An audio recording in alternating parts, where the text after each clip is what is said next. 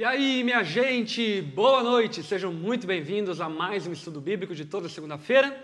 Estou aqui novamente presente. Na semana passada não pude estar, infelizmente, mas aqui, enfim, nosso time é bom demais e com certeza você foi muito bem suprido. Estamos aqui no canal Pastor Lipão no YouTube devido ao fato de que o nosso perfil, infelizmente, foi hackeado no dia de ontem. Estamos já tomando as providências aí junto com o YouTube. Em breve se normalizará. Mas por enquanto, a gente vai continuar usando aqui o canal Pastor Lipão para poder então servir a toda a igreja e servir a todos que consomem o nosso conteúdo regularmente, tá bom? Então fica aqui o aviso, inclusive eu já também te encorajo não apenas deixar seu like, mas também se inscrever no canal Pastor Lipão se você ainda não se inscreveu, porque inclusive temos plano aí de em breve é, reativarmos e usarmos novamente esse canal com conteúdos específicos para esse canal. Então aqui já fica esse spoiler para você que está aqui, tá bom, gente? Quero também dar as boas-vindas para os meus irmãos queridos e amados. Pastor Jezreel, seja muito bem-vindo. Boa noite, Pastor Lipão. Estamos aí vivendo e aprendendo. Vivendo e aprendendo. É isso aí. e também nosso Pô, querido... Só quero fazer um, um convite aqui, pessoal de casa. Você que está aí na internet, já dá o curtir aí para que esse vídeo vá mais longe. Você chegou a falar disso não, né? É, falei entre nas entrelinhas, mas tu é bom, vai lá fazer propaganda. Não, mas dá um curtir aí para que esse conteúdo chegue cada vez mais longe e mais pessoas possam ser edificadas pelo estudo desse texto de hoje. Exatamente. E também quero dar as boas-vindas para o meu querido amigo Renan Macieski. Seja muito bem-vindo essa noite. Boa noite, pastor. Boa noite para você que está em casa. Seja muito bem-vindo.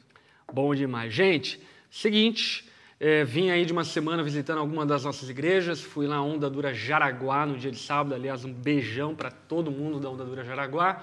No domingo, pela noite, fui lá na Onda Dura Florianópolis, na capital catarinense, um tempo precioso que tivemos junto com a igreja em Floripa. Um beijão, inclusive, para toda a igreja em Florianópolis. E eu quero de também deixar aqui um aviso: no domingo agora Estarei lá na Onda Dura São Paulo às 10 horas da manhã.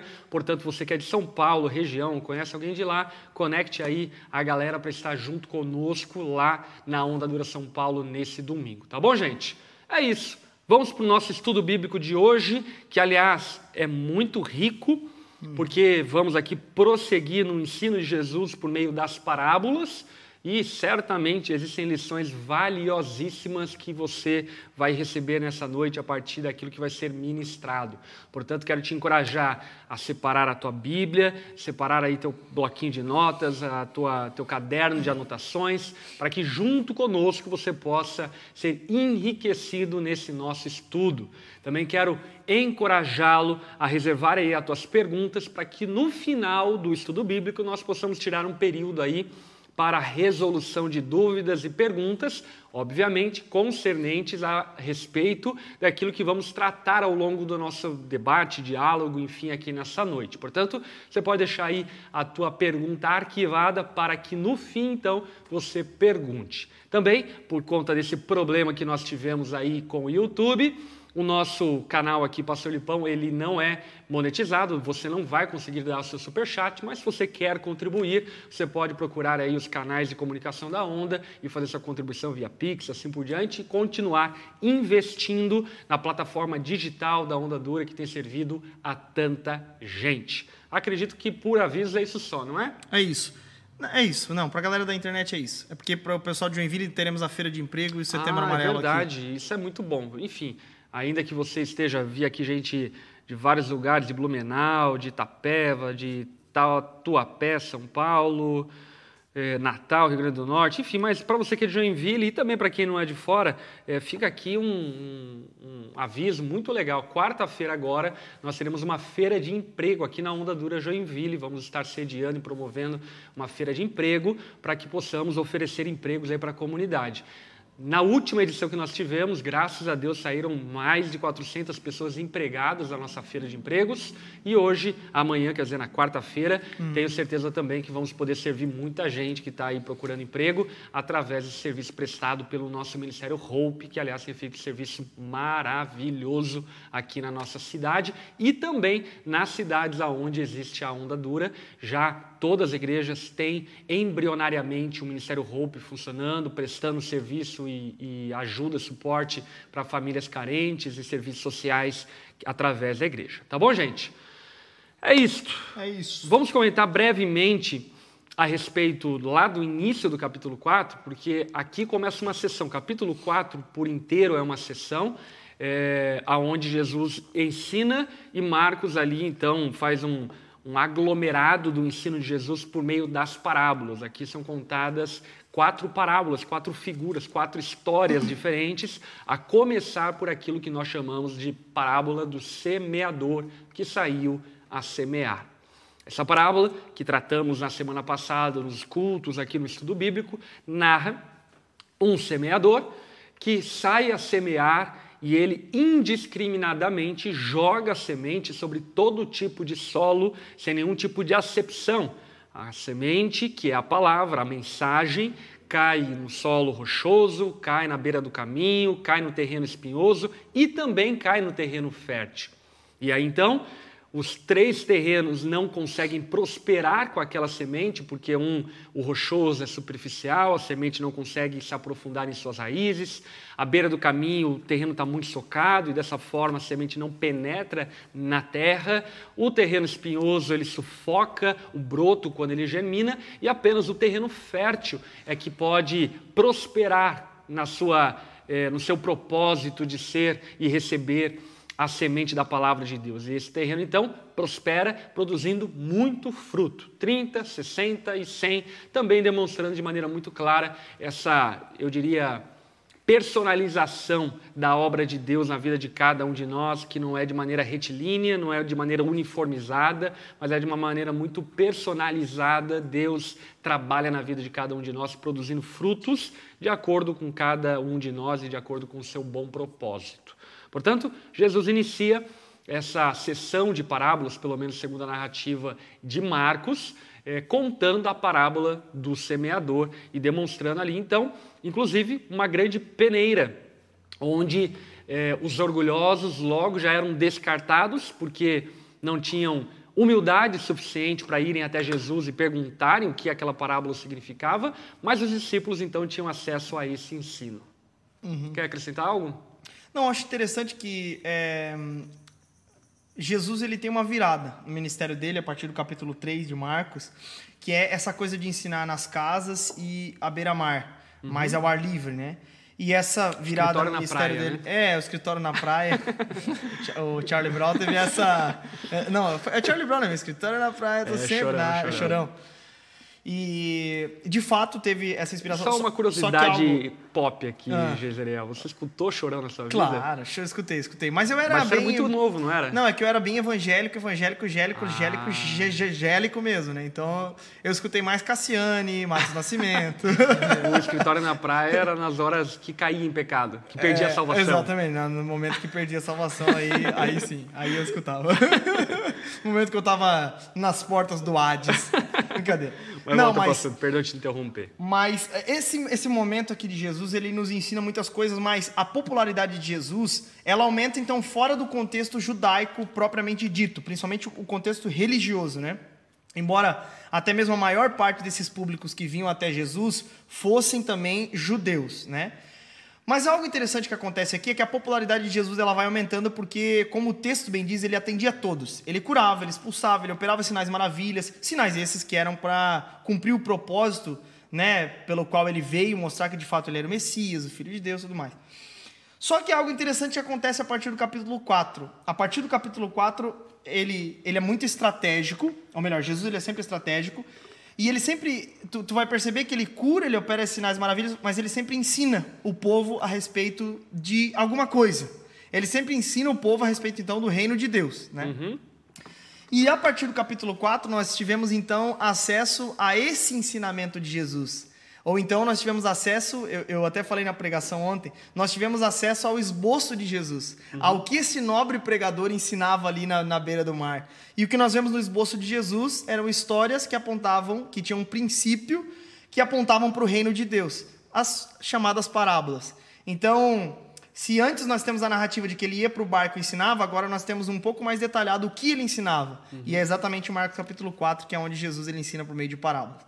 Muito Essas bom. parábolas elas são interessantes porque eu acho que ah, vale salientar que nessas parábolas ele sempre apontava característica que o, características que o povo ia entender. Mas só iria compreender o sentido real do que ele queria dizer aqueles que foram possibilitados de compreender o, o mistério do reino de Deus. Esses iam compreender o, o real sentido. Os outros só iam fazer associações cotidianas mesmo. Exatamente. Mas ah, somente aqueles que tiveram os ouvidos de fato abertos para ouvir é que poderiam ouvir e praticar a palavra. né? Enfim. Mas é interessante porque a gente olha para o texto e fala, cara, meu, Jesus é um cara inteligente, o mestre dos mestres ensinando por historinha. Pô, Uhum. e aí Jesus vai dizer que eu falo isso mesmo para que quando eles ouçam não compreendam. Como assim? São É- incapazes de É, é muito maravilhoso isso, cara, porque assim, é, primeiro, de fato, aqui é uma virada, onde Jesus sai um pouco da ação e vai para o discurso, ainda que houvesse discurso atrás, mas a gente não sabia o conteúdo desse discurso em grande medida, a não ser um trecho lá no início de Marcos que fala que Jesus anunciava o reino de Deus e falando que o tempo chegou e que o reino de Deus está Uhum. Próximo, enfim. É, mas o, o conteúdo amplo da mensagem de Jesus a gente ainda não tinha tido acesso, pelo menos em Marcos. E aqui no capítulo 4, como bem disse o Jezeriel, é esboçado o conteúdo da mensagem de Jesus para que nós, então, é, possamos sentar à beira da praia e ouvir o mestre ensinando. E como disse o Jezreel aqui, eu acho importante reforçar isso, que o método de ensino de parábolas não era utilizado por Jesus como uma forma de facilitar o entendimento, mas como uma, uma espécie de filtro dos ouvintes. Porque ainda que as parábolas elas necessitassem de um entendimento de adulto, ela precisava da humildade de uma criança.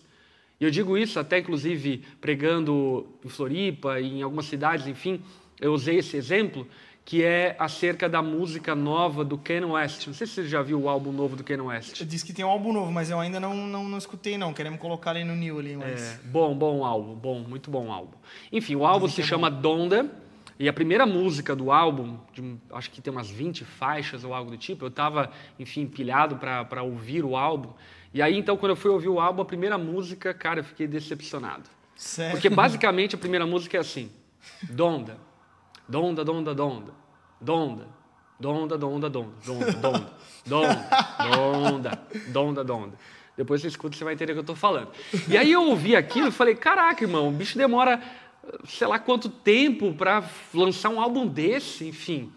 E aí então eu fui atrás e, e inclusive passei o Bruno Colonetti é, da Onda Dura São Paulo, me auxiliou no entendimento fã, fã, fã. dessa música. Com certeza. E aí eu fui descobrir algumas coisas muito misteriosas nessa música. Ó. Olha só, primeiro, Donda é uma homenagem ao nome da mãe falecida do Ken West, que se chama Donda. E ele canta 54 vezes Donda, que é a quantidade de anos que a mãe dele viveu, 54 anos. E a ritmação com a qual ele canta é a ritma, ritmação da frequência cardíaca última da mãe dele, antes de ela falecer. Aquele foi o ritmo cardíaco antes de ela falecer. Aí você ouve isso e fala, mano, o cara é um gênio. Um gênio. E as parábolas têm muito disso. Né? Quando a gente ouve. todo mundo e... Exatamente, quando a gente ouve Jesus falando. Tipo, essa música eu vou pular. É. Sacanagem. Mas quando a gente ouve Jesus falando, a gente fica com aquela sensação de tipo assim, só isso.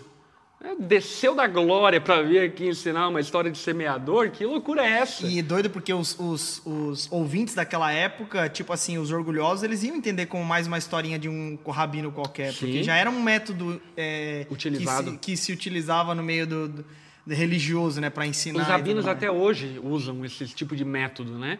É, Aliás, exemplo, tem um quando vídeo fui... muito engraçado de um rabino ensinando na internet agora, que é muito engraçado. Enfim, eu vou tentar achar o link e depois lançar aqui no chat. Muito engraçado. Ele conta uma piada muito boa. né, Então, ensino qu- dele. quando eu fui, cara, lá em Jerusalém, eu fui jantar com um rabino, e aí eu exemplifiquei isso, né? Enfim, sentamos lá e o rabino começou a contar uma história. Eu falei, ah, agora entendi. Enfim, porque de fato eles utilizam-se desse método, né? Mas esse método, ainda que pareça muito simplista, ele pode até ser simples, mas ele é muito profundo. E por isso que ele é, aguça o orgulho, porque o orgulhoso ele está atrás de elocubrações, de, de, de equações muito capciosas, enfim, e de repente o Senhor está ensinando por meio de histórias. E isso faz então com que os orgulhosos logo se voltem e vão seguir o seu caminho, mas comprovadamente, o texto deixa muito explícito inclusive isso, os discípulos se achegam a Jesus e questionam e perguntam a Jesus acerca daquilo que ouviram. Portanto, enfim, aqui está um, uma introdução tanto da parábola do semeador quanto também do ensino por meio de parábolas. Uhum. E Jesus prossegue ensinando por meio de parábolas, e agora no texto 21, verso 21 do capítulo 4, que é a porção que nós vamos hoje nos deter. Vamos do verso 21 até o verso 34 no dia de hoje. Quero convidar você a acompanhar-nos aí no nosso raciocínio e conversarmos a respeito desse texto. Vamos ler ali do verso 21 até o verso 23. Acho bem pertinente uhum. esse trecho. Uhum. É, só, é, só, uma coisa, né? Aqui é só para que o povo de, de, de, casa entenda também. Aqui tem três parábolas, tá? Então, às vezes, a gente vai mudar aqui a nossa linguagem, vai falar de lâmpada, semente, grão de mostarda. O que, que é isso? É porque Jesus aqui ele ensina três parábolas, mas que apontam para o mesmo. tem o mesmo fio condutor, né? Essas são as parábolas do reino. Então, ele sempre vai apontar para o reino, ok? É, é isso aí. Esse é o nosso pano de fundo, né? Vamos lá, verso 21 até o verso 23. Pode ler para nós, Renan, por favor? Sim. Disse-lhes mais: Será que a candeia deve ser colocada debaixo da vasilha ou debaixo da cama? Não deve ser colocada no velador? Porque nada está encoberto que não seja para ser manifesto, e nada foi escondido senão para vir à luz. Se alguém tem ouvidos para ouvir, ouça. Também lhes disse: Dai atenção ao que ouves. Com a medida com que medis, também vos medirão e ainda vos acrescentarão. Pois ao que tem, mais lhe será dado, mas ao que não tem, até o que tem lhe será tirado. Muito bom, muito bom.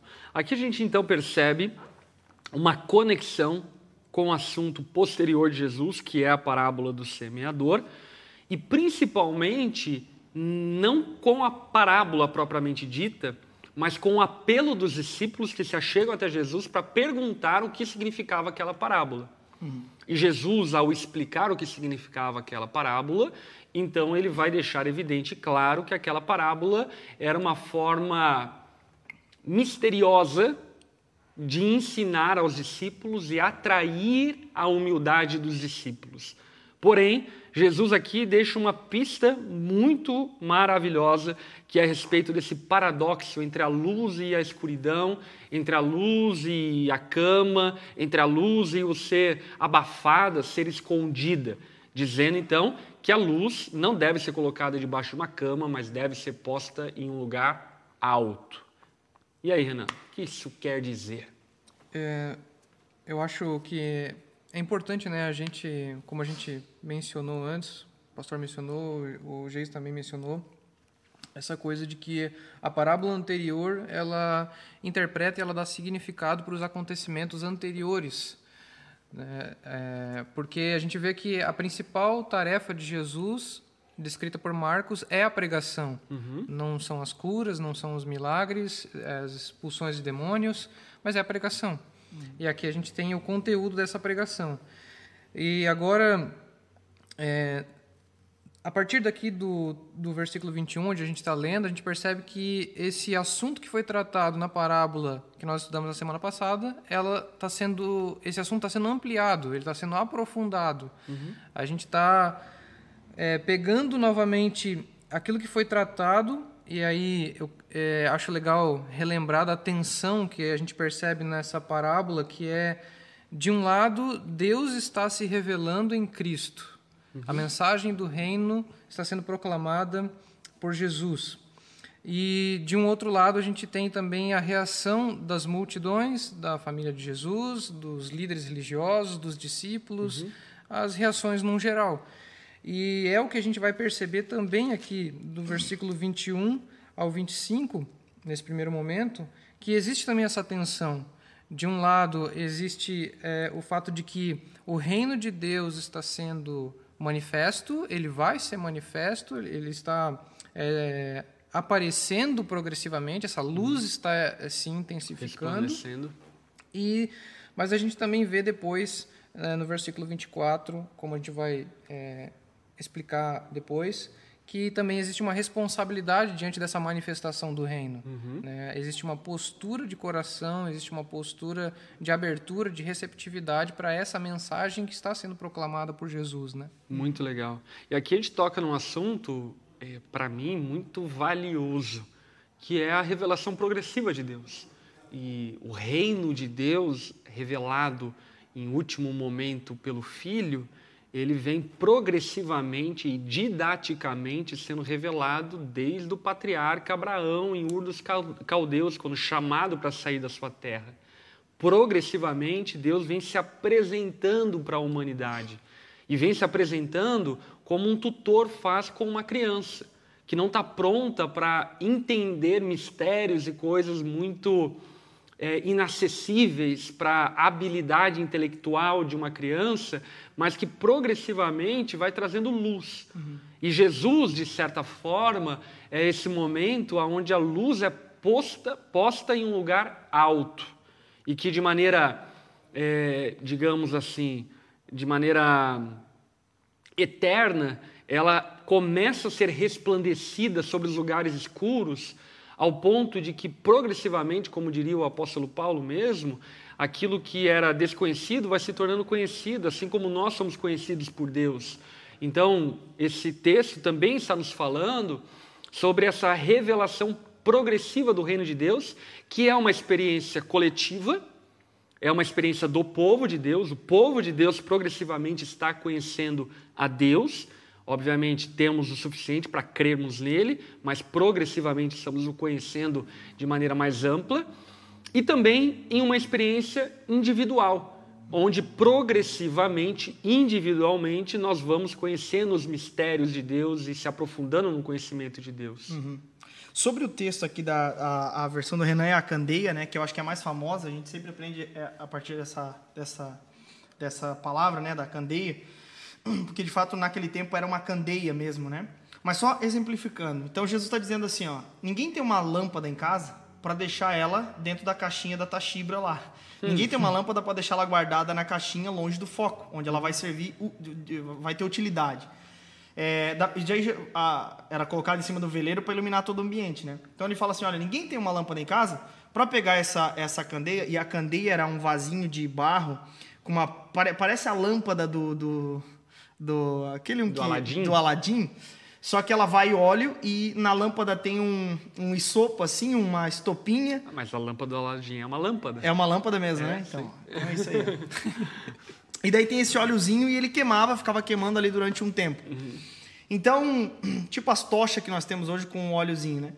E ficava ali. Aí Jesus vai dizer o seguinte, cara, ninguém tem essa lâmpada em casa o propósito da lâmpada é iluminar. Ninguém tem uma lâmpada em casa para colocar uma bacia em cima dela, uma vasilha em cima dela, porque vai apagar, não vai servir de nada. Uhum. Ou então vai colocar embaixo da cama. O que, que vai adiantar? Eu pegar uma, um abajur desse aqui e colocar aqui embaixo da mesa. Não vai servir de nada. Uhum. No máximo para enfeitar o cenário. Então ninguém tem um objeto desse em casa para deixar guardado. Ele está falando a respeito do reino de Deus. O reino de Deus veio com um propósito. Ele uhum. vai ser revelado e ele veio justamente para iluminar. Ele veio justamente com esse propósito. O reino de Deus, ele veio para é, é, é, trazer luz sobre todos. E aqui Jesus ele estava fazendo uma comparação interessante, porque naqueles dias, em outras palavras, o que Jesus estava querendo dizer? Até aquele presente momento, o reino ele tinha sido abafado atrás do ensino dos fariseus, hipócritas, que pegaram todos os ensinos dos profetas, dos sinais operados por meio do seu próprio povo e colocado debaixo de um sistema de tradições e leis hipócritas, subleis hipócritas, que de nada adiantou.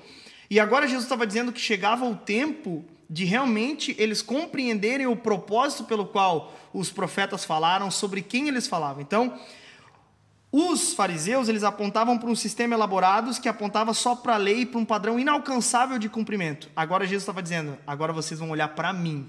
Agora a própria luz, o próprio reino está sendo inaugurado, uhum. sabe? Por isso que ele vai falar, chegou o reino.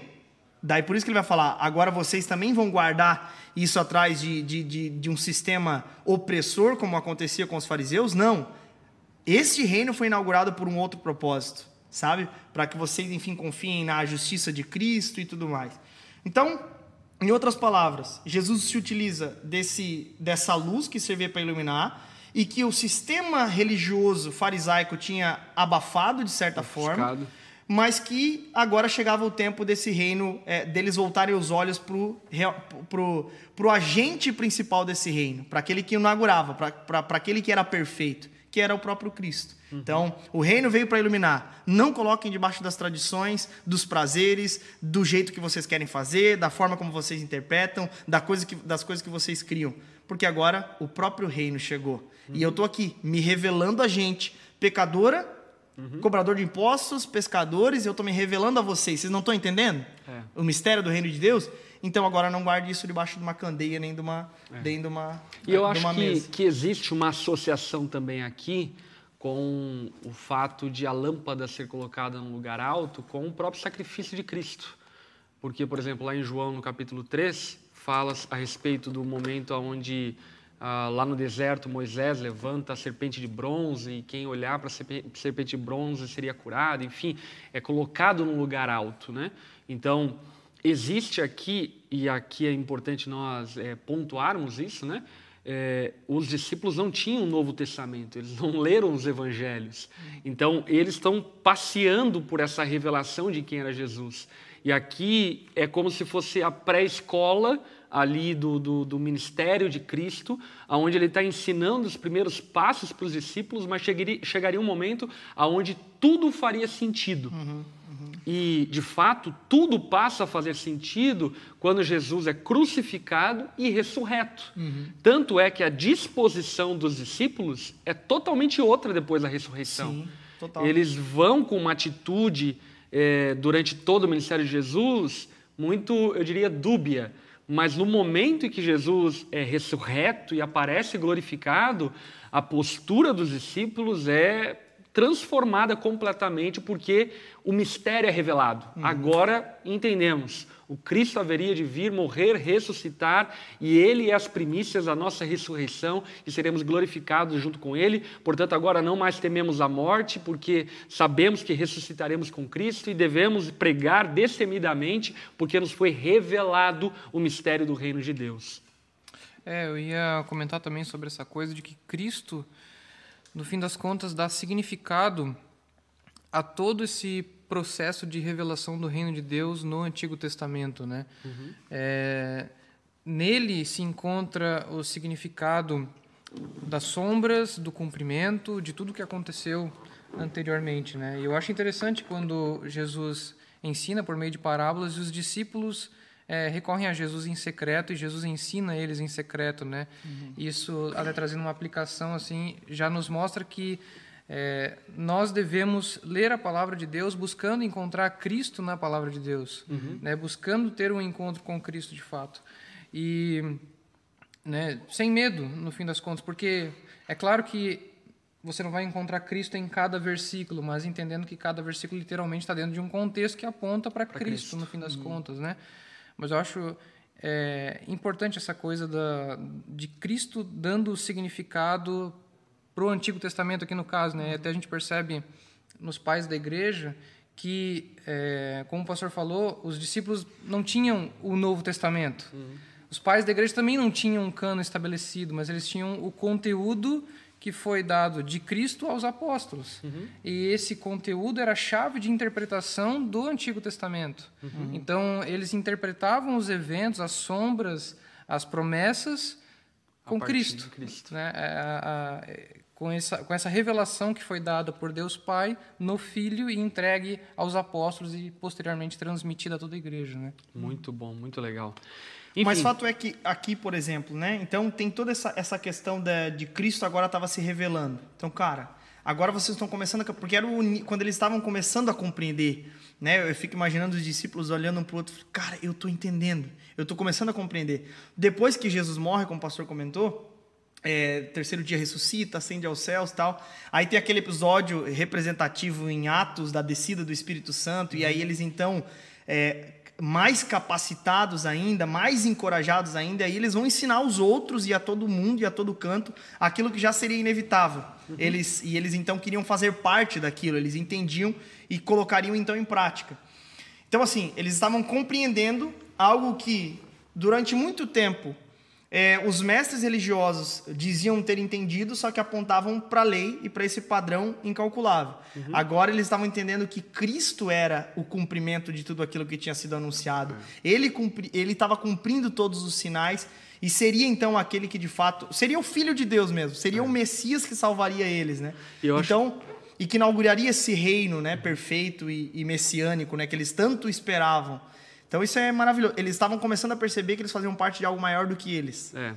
E eu, eu acho que é muito pertinente aqui nós pontuarmos que, sim, de fato, é, existe uma eternidade toda ainda para conhecer a Deus. Porém, a revelação do mistério do reino já foi concretizada.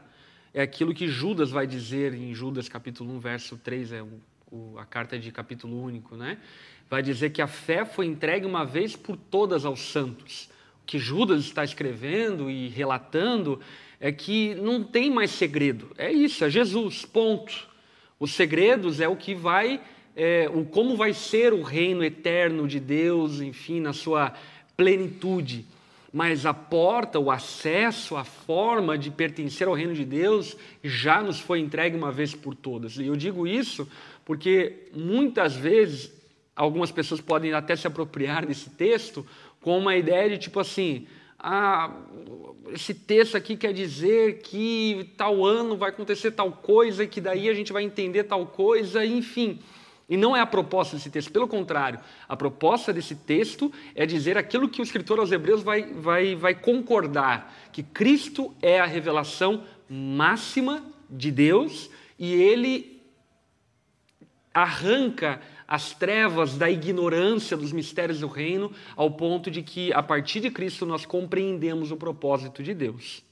Perfeito.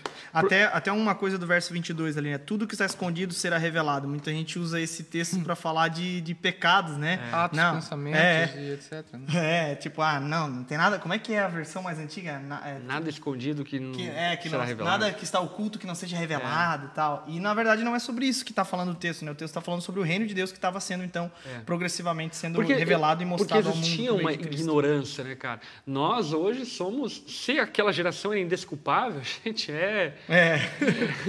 indesculpável ao cubo, enfim. Porque... Mas é nessas interpretações que a gente percebe que as, as parábolas não são claras. Uhum. Né? É. Tipo, é clara para quem tem percepção espiritual. Exatamente. Mas para quem não tem. Exatamente. Boa. A confusão daí, né? E aí então, Jesus vai encerrar aqui esse trecho dizendo: Quem tem ouvidos para ouvir, ouça com atenção. Então, no verso 24, então acrescentou: Prestem muita atenção ao que vão ouvir. Com o mesmo padrão de medida que adotarem, vocês serão medidos, e mais ainda lhes será acrescentado. Pois ao que tem, mais lhes será dado, mas do que não tem, até o que tem lhes será tirado. E aí? O que isso quer dizer? Eu penso que. Uh, ele fala ali, né? Dai atenção ao que ouves.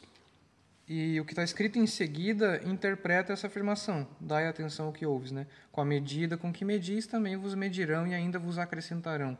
Então, aqui é, Jesus está falando sobre a responsabilidade de ouvir, de receber, de daqueles que de fato recebem e obedecem o conteúdo que eles receberam, os ensinos de Jesus, né? Então, Aqui Jesus usa é, uma, outra, uma outra ilustração, uma outra parábola, para mostrar a responsabilidade dos discípulos e daqueles que ouvem a mensagem de é, obedecerem essa mensagem e qual, quais serão as consequências e recompensas daqueles que é, recebem essa mensagem, né? Uhum. Então, para aqueles que ouvem, ouvem, ouvem, mas não colocam em prática essa mensagem, existe uma consequência, existe uma recompensa, né? É a lei de Italião, que uhum. é, o, o, que você fez, você, você receberá. Não tem como se livrar da recompensa, né? Uhum. Mas, então, é, quem não lida de maneira adequada com esse conhecimento, existe um, um, uma consequência ruim aí uhum. por trás disso, né? E aqueles que é, obedecem, aqueles que ouvem, que recebem a mensagem, eles é, como aqui na minha versão ele diz, e ainda vos acrescentarão. é, você recebe uma recompensa e, na verdade, a recompensa é maior do que aquilo que você. Uhum. do que a, a própria receptividade, a própria humildade que você teve com relação à mensagem, né? Muito bom. Existe aqui, então, uma. De certa forma, ele também está apelando pela, na responsabilidade dos discípulos ao receberem a mensagem. Por exemplo, a vocês foi dado a graça de entender o mistério do reino de Deus. O que, Que vocês é- fazer com isso, né? Que é, exatamente. Que basicamente é aquele que tem ouvidos para ouvir, ouça. E aí nós falamos até na semana passada sobre a mentalidade hebreia. O ouvir era também praticar. Então, por exemplo, aquele que foi capacitado, possibilitado de obedecer, obedeça. De entender o que eu estou querendo dizer, então vocês não têm desculpa. Vocês precisam colocar isso em prática. Porque no fim das contas, é, haverá ainda mais para quem entender em colocar em prática. E para aqueles que não entenderam e não querem entender que não querem entender que são os duros, a- a- Terra o julgamento ainda será batida. maior. Que eu acho que remonta aquele lance dos pássaros lá no, no- na outra parábola sobre o pouco que tinha ainda lhe será tirado quando o- os pássaros vêm e comem da semente que ficou ali dando sopa né, no coração duro. Mas eu acho interessante aqui porque nos remonta e nos ensina algumas coisas. Aqueles que têm a oportunidade de servir a Cristo, de compreender de forma espiritual o que quem Jesus é, é, que Ele é o nosso Salvador, que Ele é o nosso Senhor, não tem desculpa para nós não vivermos uma fé viva, genuína de fato. Não tem desculpa para nós ficarmos parados no nosso lugar sem colocar em prática os ensinamentos de Jesus. Em outras palavras, Jesus estava encorajando os seus discípulos a: vocês compreenderam? Agora, essa mesma luz que alcançou vocês precisa ser colocada. é, é, o que, que vocês vão fazer com essa luz? Vocês vão esconder de novo? Vocês vão colocar? Não é o propósito dela. Inevitavelmente, essa luz ela precisa iluminar. E a grande pergunta que fica: vocês vão fazer parte disso ou vocês vão ficar parados? Sabe? Porque aqueles que podem entender, aqueles que têm os ouvidos abertos de modo espiritual, eles podem praticar, eles podem obedecer. Em outras palavras, eles devem, porque tem uma recompensa para aqueles que obedecem e para aqueles que não obedecem. É, no fim, Exatamente. a- aqueles que ouvem, aqui nesse, aqui nesse texto, é, remonta também ao versículo 20, né? Os outros que recebem a semente em terra boa são os que ouvem a palavra, acolhem né, e dão fruto. Alguns 30 por um, outros 60 por um e outros 100 por um. Então, aqueles que recebem a mensagem vão dar frutos. Vão. É inevitável que, que deem frutos, né? É. Isso fala sobre, então, a responsabilidade da prática do viver aquilo que se ouve. Nós não deveríamos, eu diria, é, ter tanto contentamento ao termos muito conteúdo sem termos a prática concernente ao nível de conteúdo que nós temos. E eu esse texto aqui é, é, nos ensina também uma, uma coisa interessante. O reino, ele não tem como ficar embaixo de uma vasilha nem debaixo da cama. O reino ele vai ilu- iluminar. E os discípulos eles amadurecendo, que é essa colheita de 30, 60, 100 e assim por diante, até mais do que a quantidade semeada, é esse entendimento de que de fato o reino de Deus ele não deve ser escondido, mas ele deve ser então anunciado, mostrado pela nossa vida, pelo nosso entendimento, pela prática das boas obras e por que não por meio também da pregação do evangelho, que é exatamente isso que acontece naquele contexto. Está falando sobre o reino de Deus acontecer inevitavelmente ou não. Se tu pegar a linha de, de, de, de raciocínio das três parábolas, tu vai perceber que a, a, a tese geral é o reino de Deus vai acontecer inevitavelmente. Foi para isso que ele veio. E, mas também nos conclama uma responsabilidade de não escondermos, porque não tem como deixar escondida essa- essa lâmpada. Não tem como. Aqueles que foram atraídos pela mensagem, eles vão praticar essas boas obras. Eles vão viver isso. E por que não não colocar aqui também nesse, nesse mesmo ensinamento e numa aplicação aqui o anúncio da mensagem? Nós não devemos é, nos calar diante da mesma luz que nos atraiu. E, por exemplo, nós temos os discípulos compreendendo isso depois da morte de Jesus, a descida do Espírito Santo, esse anúncio por todo canto. E aí nós vamos perceber que é, eles não deixaram a luz debaixo da, da vasilha, nem debaixo da cama a tal ponto que aqui estamos nós, séculos depois, é, atraídos pela mesma luz, continuamos a pregar o mesmo evangelho, continuamos a ser atraídos pelo mesmo evangelho. Então, acho que esse texto também nos ensina isso também. Nós não podemos nos calar diante da luz também que nos atraiu. Acho que nos inspira até mesmo a fazermos parte dessa dessa, dessa propagação desse reino de certa forma também. Muito bom, muito bom. Gente, vamos lá, vamos prosseguir, porque ainda tem texto pela frente. Vamos para o verso 26 até o verso 29, que aqui começa então uma outra parábola. Pode ler para nós, Renan? Uhum. Disse também o reino de Deus. Opa! Disse também: O reino de Deus é comparável a um homem que lança a semente à terra. Quer esteja ele dormindo à noite, quer acordado de dia, a semente acaba brotando e crescendo, sem ele saber como. A terra produz o grão por si mesma Primeiro a planta, depois a espiga e por último o grão que enche a espiga. Mas assim que o grão amadurece, o homem logo lhe passa a foice, porque chegou a colheita. Muito bom. Esse trecho, essa parábola aqui contada por Jesus, fala-nos então de um semeador que planta e de maneira inesperada e fora do seu alcance, fora do seu controle, ele observa essa semente sendo germinada, crescendo e frutificando até que chega o momento da colheita. Então ela nos fala acerca de uma surpreendente graça da colheita, fala-nos a respeito de um processo de maturação e também fala-nos sobre a necessidade e a responsabilidade do tempo da colheita, de ceifar, de colher aquilo que foi plantado anteriormente. E aí, vamos mergulhar nesse, nessa parábola, nesse texto, Jezreel, que você quer comentar? Uhum.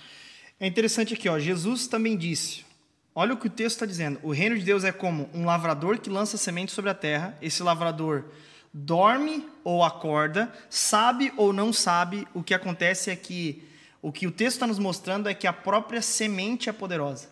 A própria semente, ela, ela tem poder de germinar, de crescer em detrimento desse lavrador saber o que está acontecendo ou não. Então mostra o poder que essa semente tem. Se o reino de Deus é como um lavrador que lança a semente e ele não tem poder sobre a semente, de novo, está nos destacando o inevitável crescimento do reino de Deus em detrimento desse lavrador que nós percebemos aqui é onipotente sobre a semente. Uhum. Isso remonta ao agricultor naqueles dias ele plantava, lançava a semente sobre a terra. Tiago vai falar, por exemplo, que ele esperava pacientemente pelas próximas chuvas, para que essa chuva regasse a terra, fizesse a, a semente crescer. A semente está lá debaixo da terra, ele não está vendo o que está acontecendo.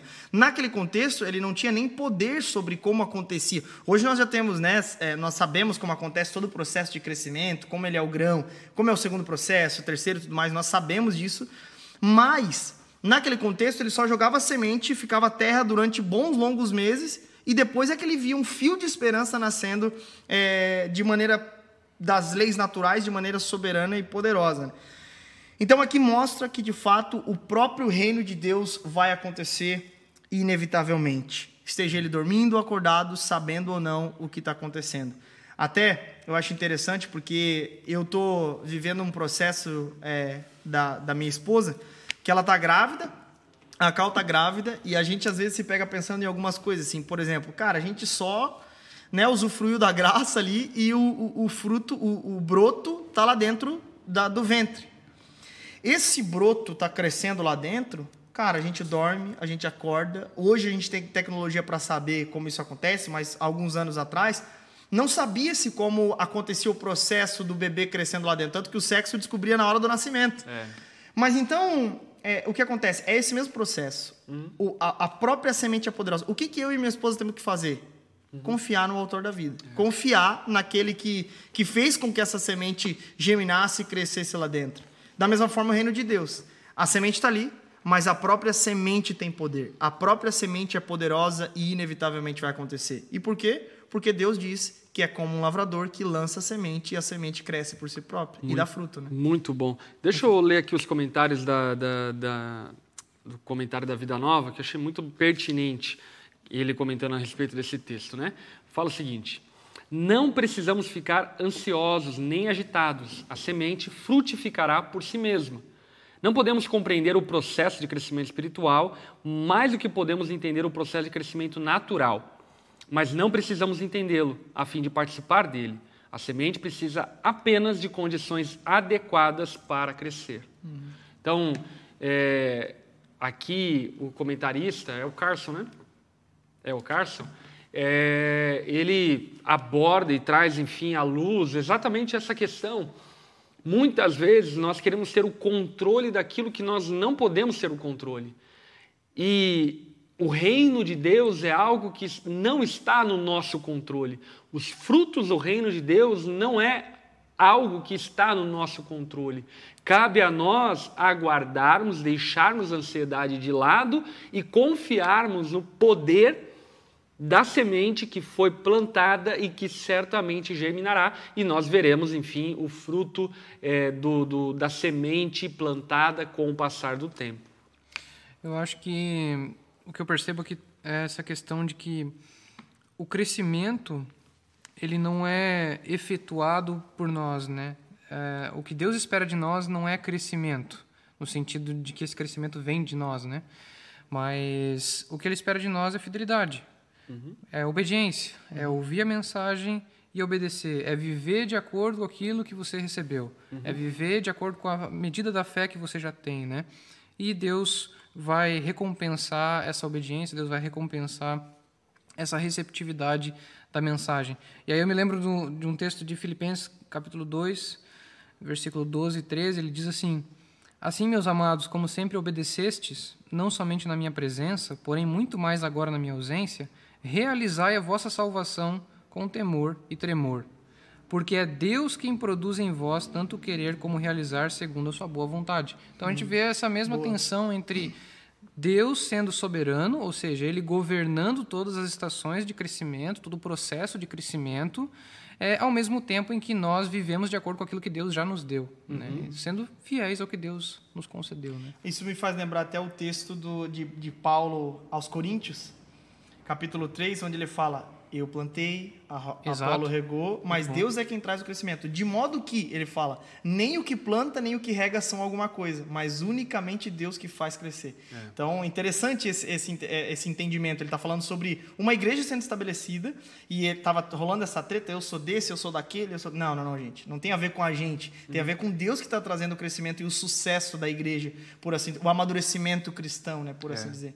Então, eu acho que esse texto ele nos fala, ele nos conclama uma responsabilidade, mas com esse entendimento. É, é Deus quem faz. Você pode até plantar, você pode até regar, uhum. mas Deus é quem está trazendo o crescimento para o seu reino, inevitavelmente. E de, de, certa forma, além de nos conclamar a uma posição de confiança, ele também nos conclama a uma, uma posição de crer nas promessas de Deus, de saber que Deus cumpre aquilo que prometeu e dessa forma, então, descansarmos nesse processo que pode parecer longo, pode parecer que não está acontecendo, mas está acontecendo. Deus está cuidando do crescimento do seu reino e isso não cabe a nós, mas cabe a Ele mesmo. E de fato isso é surpreendente. Eu digo como pastor, eu fico surpreso é, como Deus cuida das coisas da igreja de uma forma inexplicável. É, tem um amigo meu, Gustavo Paiva, que ele costuma dizer, e eu concordo muito com ele também, replico essa frase, que Deus demora muito tempo para fazer as coisas de repente. É, gosto dessa frase porque ela exemplifica muito bem a vivência dentro do reino de Deus. A gente é, vive trabalhando, regando, esperando o crescimento, esperando o crescimento, e de repente, aquilo que nós tanto aguardávamos, esperávamos, Deus faz porque ele faz conforme o tempo dele na estação correta.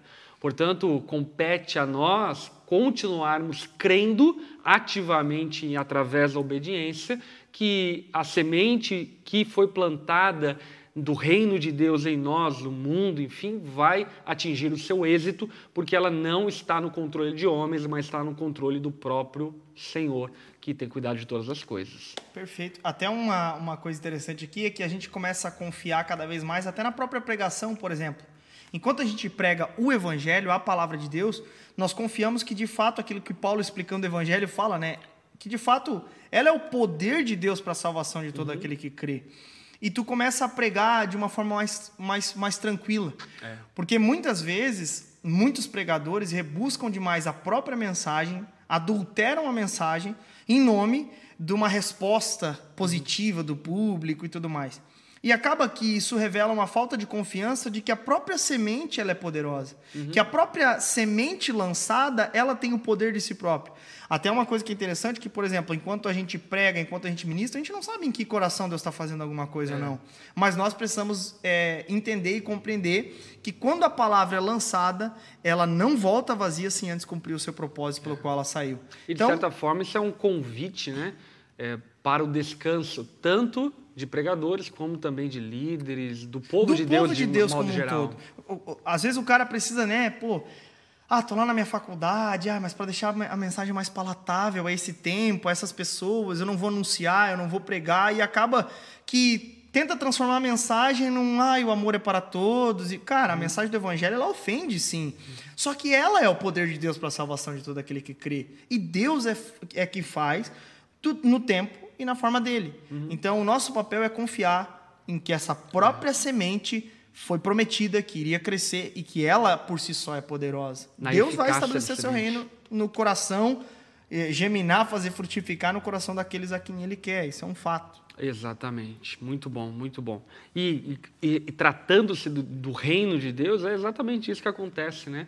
A religião é capaz de produzir crescimentos artificiais mas esses crescimentos artificiais são como massa levedada, né, que logo, enfim, que, que o calor vai embora, ela murcha e vira algo sem consistência. É. O reino de Deus é algo consistente, permanente, duradouro e realizado pelo próprio Senhor. Vamos lá para a parábola seguinte, que também está na mesma pegada, são duas parábolas que tratam do crescimento do reino de Deus, e agora aqui a partir do verso 30 até o verso 34. Por gentileza, Renan, lê para nós. Perdão, rapidão, qual o texto? Verso 30 até o verso 34. É, né? O da, do grão de mostarda. Meu, eu estou em Filipenses aqui. Deixa que eu leia aqui. Ou já abriu já? Já abri, já. Tá, então manda ver. Disse ainda, aqui compararemos o reino de Deus ou com que parábola o representaremos? É como um grão de mostarda que, ao ser semeado na terra, é a menor de todas as sementes. Mas, uma vez semeado, cresce, torna-se a maior de todas as hortaliças e estende grandes ramos, de tal modo que as aves do céu podem aninhar-se à sua sombra. E dirigia-lhes a palavra com muitas outras parábolas como essas, conforme conseguiam compreender e não lhes ensinava sem usar parábolas, mas explicava tudo a seus discípulos em particular. Muito bom. Então, essa última sessão aqui das parábolas narradas aqui por Marcos é muito curiosa porque volta a abordar essa questão do potencial de uma semente, que ainda que seja pequena, ela pode produzir um grande fruto, ela pode produzir uma grande árvore, uma grande hortaliça. Aqui utilizado-se então o grão de mostarda como símbolo disso, uma pequena semente que produz uma grande árvore ao ponto que as aves do céu vêm e fazem ninhos nessa árvore. Tamanha é a copa que ela produz, que ela gera, além dos frutos gerados por ela.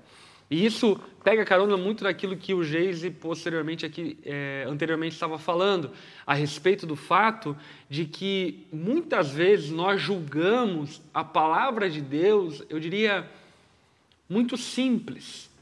Parece que precisávamos falar algo mais complicado.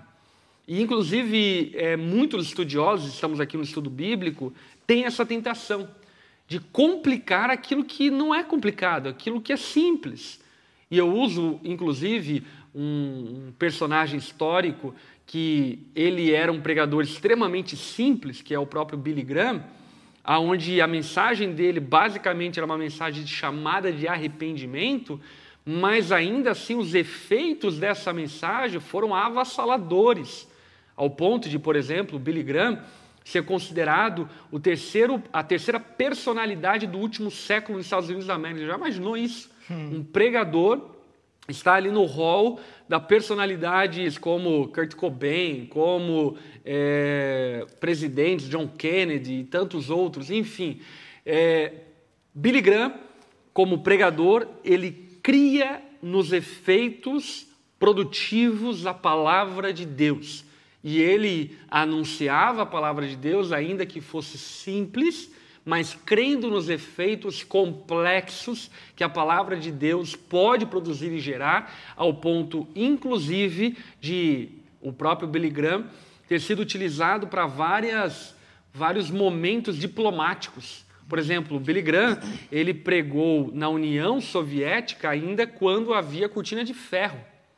Ele, um cristão pregando em um estado comunista, arquirrival dos Estados Unidos da América e que serviu como uma ponte diplomática entre os Estados Unidos dentro da tensão da Guerra Fria.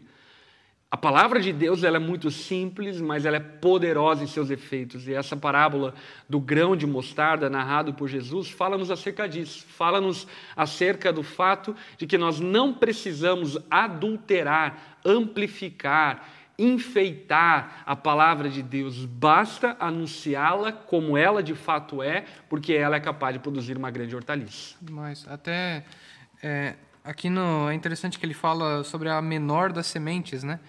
E na verdade não é a menor das sementes, existem outras sementes que são menores, mas a intenção de Marcos aqui, de Jesus no caso, ao contar essa parábola, é, é exagerar na, nessa questão do tamanho da semente para mostrar como pode uma semente tão pequena dar origem a uma árvore tão grande. Uhum. É, e até trazendo para uma aplicação já, eu penso que isso nos leva a pensar que nós não podemos ignorar, por exemplo, os nossos momentos devocionais diários, é, de exposição à palavra, em que a gente está lendo a Bíblia e deixando a palavra de Deus lavar o nosso coração, deixando a palavra de Deus ser semeada no nosso coração, na confiança de que o Espírito Santo nos dará entendimento e nos fará frutificar.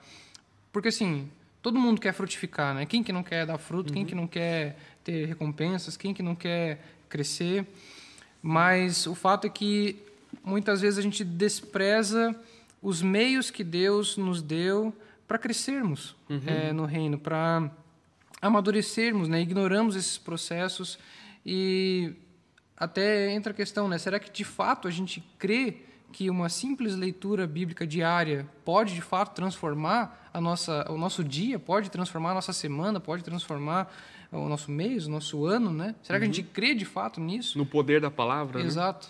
Né? E aqui o poder da palavra não é essa coisa mística, né? Do, né, palavras de afirmação e tal, enfim, é. mas é a palavra de Deus, o poder da palavra de Deus quando ouvida, entendida e praticada, né? É.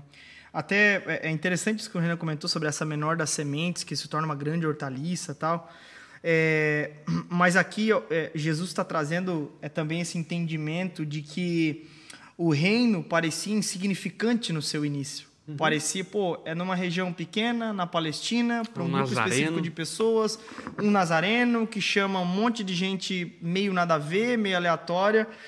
Mas o reino de Deus, embora começou insignificante, Jesus estava apontando para o fato de que esse reino de Deus, por fim, abrangeria todos os povos da terra. Jesus, quando ele usa o exemplo da árvore, por exemplo, onde os passarinhos vêm e fazem ninho, ele está remontando a profecia de Ezequiel e Daniel, onde eles usam a linguagem da árvore para falar a respeito do reino messiânico que abrangeria todos os povos, os gentios, né? Uhum. Então ele está falando, olha, o reino ele pode ter começado aqui pequenininho, mas por fim ele se tornará uma grande hortaliça que todos, de todos os cantos, de todos os lados, eles virão e, e farão ninho. Eles serão atraídos por essa mesma mensagem. Então, em outras palavras, o reino de Deus, ele pode ter sido insignificante, loucura para alguns, é, é, doideira para outros, ele pode ter começado como um bebê uhum. dentro de uma manjedoura, mas é, desprezado pelos seus discípulos, morto, crucificado. Uma semente morta. Né? Uma semente morta para alguns, mas aqui estamos nós, longe da Palestina, 20 séculos à frente, fruto dessa pequena semente que se tornou naquilo que Deus diria que ela se tornaria. Uhum. Um reino grande e que, por fim, eu creio aqui que Jesus também está apontando para um aspecto escatológico final do seu reino messiânico. Quando ele fala da árvore, se tivermos a ideia de que ele fala das profecias de Ezequiel e Daniel, dá para entender isso. O reino messiânico pleno que por fim abrangerá todo o universo. Que esse pequeno bebê, né, nascido nessa manjedoura é o próprio Deus, é o próprio filho de Deus, e por ele ser o filho de Deus, é que ele de fato virá e todo joelho se dobrará e toda língua confessará que ele é o Senhor. Então, embora comece pequeno, ele é um reino grande e é questão de tempo. E está É. acontecendo. E, e também é legal ressaltar né, que esse reino avança quando a gente submete o nosso coração à mensagem, Uhum. né? A mensagem do reino, a mensagem do evangelho, É. a mensagem da palavra de Deus, né? Esse reino avança em nós, né? É, Porque daí pega o lance da, da parábola anterior, né? O crescimento do reino não depende de nós, Uhum. mas ele pode ser também em nós e através de nós. Nós É, não, podemos Deus um- usa, Deus usa, né? Deus usa. O lance é, os discípulos, Deus, Deus nos, até nos encoraja a não deixar essa, essa lâmpada escondida, a lançar sementes. O reino de Deus é como alguém que lança sementes, Uhum. mas ele descansa porque a própria semente tem poder. Então é um, é um jogo lindo aqui de soberania divina, responsabilidade humana, mas inevitavelmente Deus está por trás de tudo, fazendo o seu reino crescer. Independentemente se nós vamos fazer parte disso ou não, o reino dele vai ser estabelecido. É uma realidade, né? É. Então, Eu quero, particularmente, eu quero fazer parte disso. Quero gastar minha vida fazendo parte disso, né? Esse, é- eu acho que esse texto nos encoraja bem isso. Vai acontecer inevitavelmente, mas ele usa gente comum para fazer isso crescer e ser expandido aos quatro cantos da terra. né? É que aquela velha história, né? Jesus não é uma aposta, ele é o melhor investimento. Ele é um investimento para a eternidade, ao ponto que, inclusive, por exemplo, a igreja da Macedônia, na mais severa tribulação, ofertou generosamente porque compreenderam o valor do reino de Deus. Eles falaram, não, o reino de Deus é muito mais valioso do que é a nossa vida. Portanto, ofertar ao reino de Deus nesse momento, ainda que de escassez, é, é óbvio que a gente vai fazer, porque ele é muito mais valioso. E parece-me que, por vezes, nós temos dificuldade de compreendermos isso. E encaramos a fé como uma aposta. E a fé não é uma aposta. A fé é a certeza de que essas promessas é, escatológicas narradas por parábolas, elas irão se concretizar. O reino de Deus é e se tornará uma grande hortaliça ao ponto de que todas as nações da terra criarão ninhos no reino de Deus e se dobrarão diante do Rei dos Reis. Portanto, investir, desgastar-se pelo reino de Deus é nada mais do que algo que alguém inteligente e sábio faz com a sua própria vida. Ontem a gente cantou uma música no culto, cara, que eu me emocionei muito porque eu, eu tinha estudado esse texto para pregar ontem à noite. E a música que a banda cantou, até o Dani estava do meu lado ontem, eu falei, cara, que repertório maravilhoso. Porque todos estavam apontando para o reino de Deus ser superior a todas as coisas. Tem uma música que, canta- que, ele- que- que eles cantaram que diz assim: Os reinos vêm e vão, né? Teu nome acima está. Teu nome acima está. Então, teu trono acima está, eu acho. Então, evidencia realmente, sabe, sabe, pode tudo passar. Pode todas as coisas é, é, se desvanecerem. A nossa vida, as pessoas, as ideologias, é, as outras divindades das outras religiões, mas o reino de Deus ele está acontecendo e está crescendo cada vez mais. Nós não podemos desprezar o fato de que Deus ele vai se apresentar a todas as nações. Isso é um fato, inevitavelmente. Mesmo que essas nações estejam endurecidas, ainda assim todo joelho vai se dobrar e confessar que Jesus é o Senhor. É isso aí. Amém. Maranata, hora vem, Senhor Jesus. E aí então Jesus encerra essa porção dizendo, né? Jesus usou muitas histórias e ilustrações semelhantes para ensinar o povo conforme tinham condições de entender. Então, aqui também mostra essa benevolência de Jesus, né? De não dar um alimento que os ouvintes não poderiam digerir. Na verdade, só usava parábolas para ensinar em público, depois, quando estava sozinho com seus discípulos, explicava tudo para eles. E que nós sejamos esses discípulos que, no secreto, somos ensinados pelo Espírito Santo a compreender as verdades eternas do reino de Deus. Amém? Amém. Dito isso, encerramos aqui a porção de texto de hoje. Se você tem alguma pergunta, mande aqui no nosso chat para que possamos responder às suas perguntas. Então, foi inaugurado agora é, o período aí de resposta de perguntas. Já excedemos um pouco do tempo, então a gente vai tentar ser o mais objetivo possível na resposta das perguntas, mas pode mandar aqui a sua pergunta que nós vamos tentar responder. Alguém quer acrescentar mais alguma coisa? Não, não, não. Acrescenta aí, Renan. Acrescenta aí. Para finalizar, aliás, aqui já dando um spoiler, né, enquanto vocês vão colocando as perguntas, é, vamos continuar estudando Marcos mais uma semana. Vamos até o fim do capítulo 4 e aí então vamos dar uma freada aí em Marcos e vamos para um tema novo, que é óbvio que eu não vou dar o spoiler para você. Você vai ter que acompanhar as cenas dos próximos capítulos, ok? Mas a gente vai para um tema novo aí para encerrarmos o ano com esse tema e talvez, enfim, em outra ocasião retornaremos a Marcos para prosseguir em Marcos, assim como fizemos em Romanos. Né? Romanos É a gente dividiu é, em três etapas, já concretizamos aí duas etapas e a terceira ainda aguarda a próxima temporada aí de Não Me Vergonhe do Evangelho, que é o Meu. tema de Romanos. Sensacional, hein? Vamos lá, vamos para as perguntas então de hoje. Primeira pergunta aqui colocada é uma pergunta meio fora do tema, mas vocês debatem os textos antes das lives para saber o que cada um vai falar? Não, a gente não debate. Aqui é freestyle, até porque a gente não tem muito tempo, enfim, para ficar debatendo, discutindo. Então, cada um tem a responsabilidade, obviamente, de ler o texto, meditar, procurar um material de apoio, enfim. É tipo trabalho de escola. Faz cada um em casa, chega aqui e junta tudo. Exatamente, Graças é a. Deus tem dado certo. né? Mas até porque a intenção nossa aqui é estudarmos a Bíblia junto com vocês. É. Então a ideia não é vir aqui dar uma aula. Então a, a gente não vem preparado com o esboço, tal, enfim, mas a- com alguns ensejos, algumas ideias, enfim, que tiramos de antemão e aqui junto amplificamos o texto a partir dos comentários de cada um de nós, tá bom? É, Jesus ensinava por parábolas com a intenção de esconder a verdade de seus ouvintes? Sim e não. Não era para esconder no sentido de tipo assim, ah, ninguém vai saber. Mas era para esconder no sentido de aguçar a humildade, no sentido de levar aqueles que eram quebrantados e realmente eh, tinham um coração quebrantado para procurarem Jesus e questionarem e perguntarem a Jesus o que ele estava querendo dizer. Portanto, não era uma tentativa obscura de tentar impedir que as pessoas entendessem, mas uma forma de peneira, uma forma de separar o joio do trigo ali eh, com os ouvintes. Até porque, nesse sentido, né, é, ele fala sobre. Ele, ele fala por que, que ele ensina, né, por meio de parábolas, na- no texto da semana passada. Ele fala: Eu ensino aos de fora, para os de fora, é por isso que ele ensina. Então, tanto que depois ele explicava as parábolas para os discípulos, tal, enfim, que demonstrava essa humildade de querer aprender, de querer saber mais do Senhor.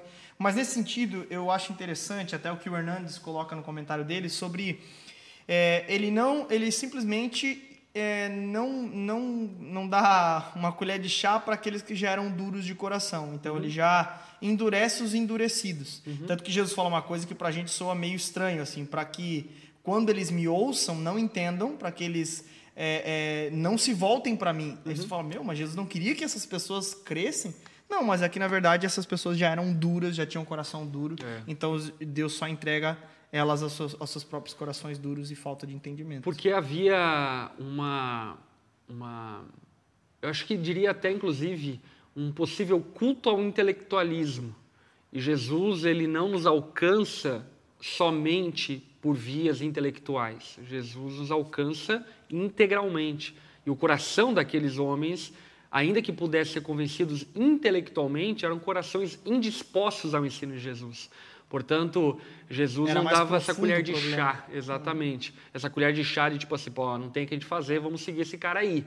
Não, peraí, enfim, se teu coração está disponível, então vaza, né? Em outras palavras mais é, populares. Vamos lá, continuando aqui as perguntas. Aí, galera da Ondadura Rio de Janeiro, beijão para todo mundo da Ondadura Rio, mal saudade Galera do Rio. que aliás estão vivendo aí um intervalo de tempo para um novo espaço que está por vir aí na Ondadura Rio de Janeiro. Em breve mais informações. Mas vamos lá, pergunta. Toda a programação do canal da Ondadura estará no canal do Pastor Lipão por hora? Sim, por hora. Enquanto ainda estamos aguardando as resoluções do YouTube, será transmitido tudo aqui pelo canal do Pastor Lipão, ok? Que no caso sou eu. É, mas o na mesa, a programação de cultos, tudo aquilo que a gente produz no canal da Onda Dura por hora é, ficará aqui no canal do Pastor Lipão, para que então vocês possam ter acesso a todos os conteúdos de igual forma. Mas existe um prazo aí que o YouTube nos deu de que no máximo uma semana a gente terá resolvido esse problema, ok? É, continuando, será que é um mesh? Será? Será? Não sei. Enfim, Arrasta pra cima. Arrasta para cima. É os guri. É, as parábolas escritas eram sequenciais ou Marcos recebeu elas a partir de testemunhos e compilou tudo, não se preocupando com o quando Jesus disse? Sim, a hipótese é que Marcos não fez um cronograma, uma cronologia é, fiel a cada momento de Jesus, mas organizou e compilou de maneira lógica para que nós compreendêssemos o enredo todo da vida e obra de Jesus. Até porque tem passagens que você vai comparar com os sinóticos e tu percebe que o sentido é diferente. Por quê? Porque depende do sentido que Mateus deu, depende do sentido que Marcos deu, de, depende do sentido que Lucas deu. Então, cada um tem um propósito específico quando vai registrar e quando reuniu é, os conteúdos, né? Uhum. Boa, boa. O, tem a ver com o público-alvo, né? É, também. E, mas é, é um conjunto, né, de coisas, né? É, o pastor Geise mandou muito bem ontem na pregação, aí um elogio para você, Geise. Glória a Deus. Glória a Deus. É, a Bíblia toda apontando para Jesus, porque seria errado ele ser a chave hermenêutica? É que pronto, entrou na treta, man. Fala aí, Renan. É que, enfim, tem que fazer uma distinção aí entre encontrar Cristo no texto bíblico Uhum. e O que ao o texto movi- bíblico objetivamente está falando? né? É, e também há um movimento que usa essa expressão, né? Jesus como chave hermenêutica. São coisas diferentes. É, Basicamente é isso. Tem que diferenciar, entende? É importante fazer essa distinção por conta do quê? Porque, de fato, todas, toda a escritura aponta para um destino, e o destino é Cristo. Em última análise, né? em última análise. Porém, cada texto, cada história, isoladamente, é um acontecimento histórico, real, é um ensino contextual, cultural e por assim por diante. Portanto, é, lá no Antigo Testamento não havia uma pegadinha do malandro. E tipo, ah, tenta achar Jesus aqui, você nem sabe quem que é. Não. A partir da revelação, nós entendemos que tudo isso era uma forma progressiva de chegar até Jesus. Portanto, eh, nós não podemos, por exemplo, cristianizar o Antigo Testamento. O Antigo Testamento ele faz parte de um processo progressivo de revelação que vai apontar para Cristo lá no Novo Testamento. Eh, vamos lá, continuando, Ondadura Curitiba, corações, Só, beijo. só uma coisa, o problema dessa desse movimento que fala sobre a chave hermenêutica ser Cristo de toda a Escritura é porque acaba forçando é, uma coisa que o texto não disse. E aí Exatamente. acaba que faz uma bagunça com, com, com toda a Escritura, assim, tira de contexto tal. Não, preciso achar Jesus aqui, senão Uhum. não, tá, não tá certo. E é uma forçação de barra, no fim das contas. É uma, uma, uma falta de fidelidade e até de honestidade intelectual com o texto. Né? Então, é, no todo, por exemplo, as leis, você vai pegar o pacote das leis e falar: nossa, ninguém consegue cumprir. Quem cumpriu? Jesus. Ok, então esse texto, na verdade, estava apontando para alguém que cumpriria no nosso lugar. Mas isoladamente você não pode pegar é, os ensejos e apontar para Jesus. Enfim, você tem que olhar de maneira mais macro para o texto, né? É, vamos lá, continuando. Se não me engano, Marcos foi. É, sim, Marcos foi o primeiro evangelho a ser escrito dos quatro. É, a parábola da semente fala que o terreno fértil dá frutos 30, 60, 100 por um. Isso quer dizer que se eu pregar a mensagem e não vier ninguém sendo alcançado, quer dizer que não sou terra fértil? Não. É, basicamente, o que esse texto está dizendo, primeiro, é que é, você, como pregador, esquece. Você só é um jogador de semente. Não tem nada a ver com você, tem a ver com o Espírito Santo, tem a ver com a palavra que você prega. Agora, é óbvio que se você pregar uma palavra infiel ao texto bíblico, é, ainda que possa gerar frutos, são frutos apodrecidos e que não servem para absolutamente nada. Portanto, cabe ao pregador da palavra anunciar com fidelidade a palavra de Deus. E é Deus que se encarrega, então, do crescimento. E esse crescimento ele pode ser entendido tanto quanto escalonável, no sentido de que 30, 60 e 100 diz sobre uma progressão de crescimento, como também no sentido de uma, é, de uma não igualdade de manifestação do reino de Deus, no sentido do quê? De que nem todos terão um ministério, ou nem todos terão a eficácia da pregação do evangelho a 100, talvez alguns serão a 30 e a 60, e tudo bem. Isso não significa que eles não são terreno fértil, significa que Deus deu uma porção diferente para cada um, ok? Então você pode entender dessas duas formas. É, vamos encerrando aqui, vamos lá, uma última pergunta. É, a Graziele, a querida Graziele, querida ovelha da onda que mudou lá para o Rio Grande. Beijo para você, aliás. Ela diz: Só quero agradecer por tanta dedicação e estudo. Vocês me ensinam e também me inspiram a manter o estudo e a meditação constante na palavra. Que Deus os abençoe e guarde o coração sempre nele. Amém. Em nome de Jesus. Glória a Deus, é isso, meus amigos. Bom demais estarmos juntos. Segunda-feira que vem estamos de novo aqui, se Deus quiser permitir, no canal Onda Dura. Mas se caso ainda não tivermos recuperado, será aqui no canal Pastor Lipão.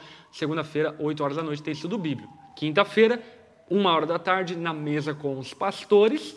No domingo, 10 da manhã e 19 horas, temos transmissão do culto ao vivo. E também reforço aqui que domingo estarei na Onda Dura São Paulo, às 10 da manhã, ok? Beijão, fiquem com Deus, uma boa semana. Obrigado, meus amigos. Tamo juntos. Valeu, Tamo pessoal. junto, foi bom demais. Tamo junto. Tchau, tchau, galera. gente. Fica com Deus.